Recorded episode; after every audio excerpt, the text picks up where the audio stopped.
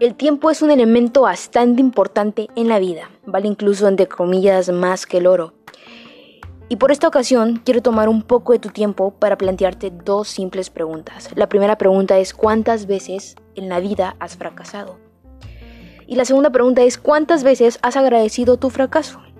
Por lo regular, cuando hago la segunda pregunta, me miran con incomodidad y me dicen que cómo es posible que se agradezca un fracaso que eso no es posible. Pero sabes, yo no lo veo de esa manera. Pues los fracasos son segundas oportunidades para empezar de nuevo. Sí, empezar de nuevo, empezar sin miedo. Tal vez estás en un punto de tu vida donde estás perdiendo y tienes miedo de empezar y perder de nuevo otra vez. Y yo lo único que te puedo decir es que el fracaso es una segunda oportunidad para empezar desde cero pero esta oportunidad solo se le da a quienes lo entienden por completo y a quienes tienen y toman los golpes de la vida con una actitud de aprendizaje.